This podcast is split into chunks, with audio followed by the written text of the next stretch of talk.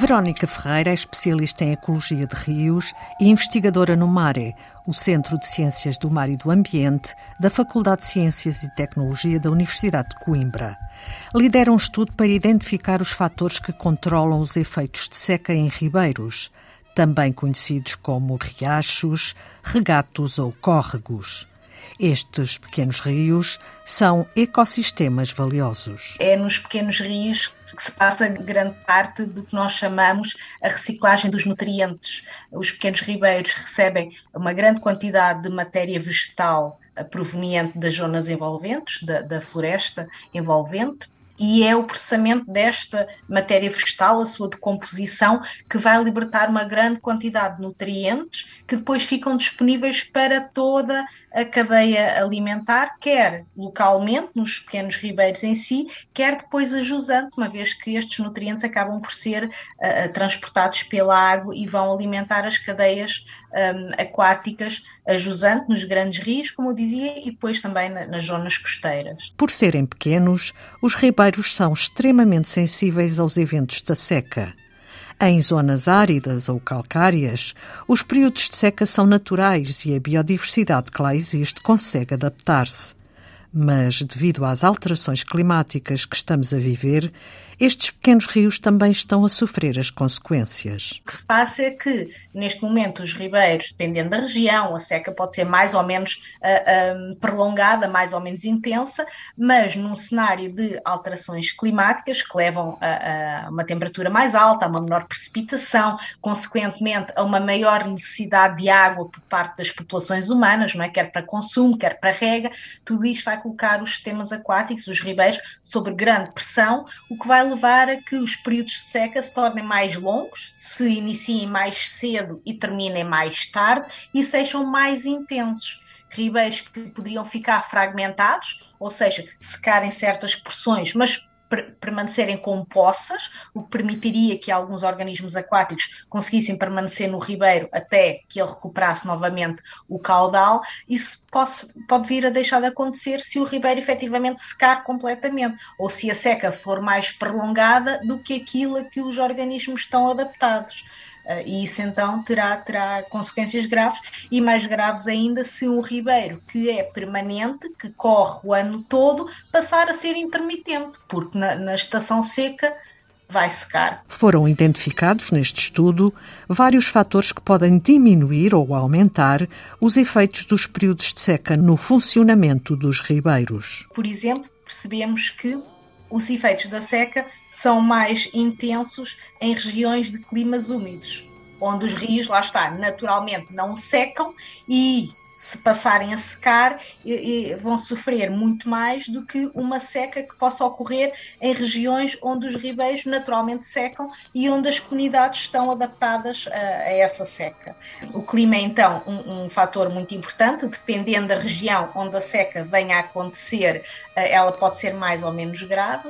Eh, percebemos também que haver invertebrados envolvidos no processo da decomposição da matéria vegetal é também um fator muito importante e aqui a decomposição da matéria vegetal foi usado como indicador do funcionamento dos ribeiros, uma vez que é a sua fonte de energia e quando há invertebrados a participarem nesta decomposição, eh, como eles são muito mais afetados pela seca do que os, os micro-organismos, então este processo fica muito mais afetado entre os vários fatores que, que, que avaliamos, estes dois realmente saltam assim uh, à vista porque são muito fáceis de identificar no campo, o que permite depois também conseguir sinalizar quais os ribeiros que estão em maior risco de virem a sofrer maiores danos num cenário de seca. Os detritos vegetais dos ribeiros, produzidos pela vegetação envolvente, são decompostos pelos micro-organismos, fungos e bactérias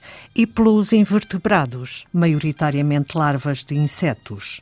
Mas reagem de forma diferente à redução do caudal dos ribeiros em períodos de seca, explica a cientista os invertebrados, como são organismos aquáticos, dependem efetivamente da existência de água ou dependem mais da existência de água do que os micro-organismos que têm uma certa uh, resiliência e que mesmo em situação de seca, embora a sua atividade fique muito reduzida, têm alguma capacidade de resistência. Os invertebrados não, à medida que uh, o período de seca se vai uh, estendendo, vai havendo alterações na comunidade dos invertebrados. Aqueles que necessitam de condições de água corrente são os primeiros a desaparecer, quando o nível da água baixa e deixa de haver corrente.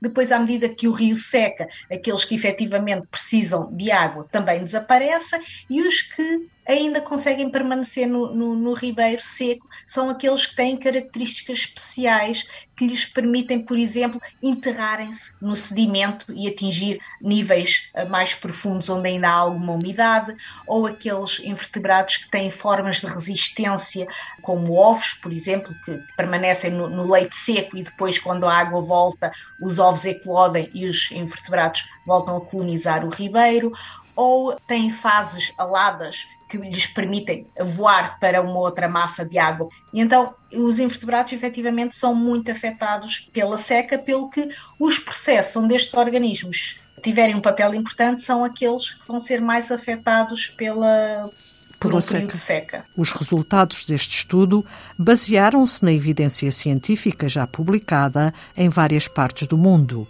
América do Norte, América do Sul, Europa e Ásia. Percebemos que os efeitos da seca na, neste processo de composição dos detritos variava de estudo para estudo. Uh, era mais gravoso num estudo, era menos gravoso noutros estudos, mas depois os estudos também diferem nas condições em que são realizados. E então nós aplicamos uh, uma metodologia estatística, denominada meta-análise, que permite compilar toda a evidência científica sobre um determinado tópico, neste caso o efeito da seca na decomposição dos detritos vegetais, e ao compilar toda esta informação, que na verdade foram 50 estudos publicados, o que nos permitiu uh, uh, compilar 261 comparações entre uma situação de seca e uma situação de referência, que não estava afetada por seca. A compilação de todos estes estudos e todas estas comparações permitiu-nos então identificar estes fatores que uh, justificavam a diferença entre resultados de estudos realizados em contextos uh, diferentes.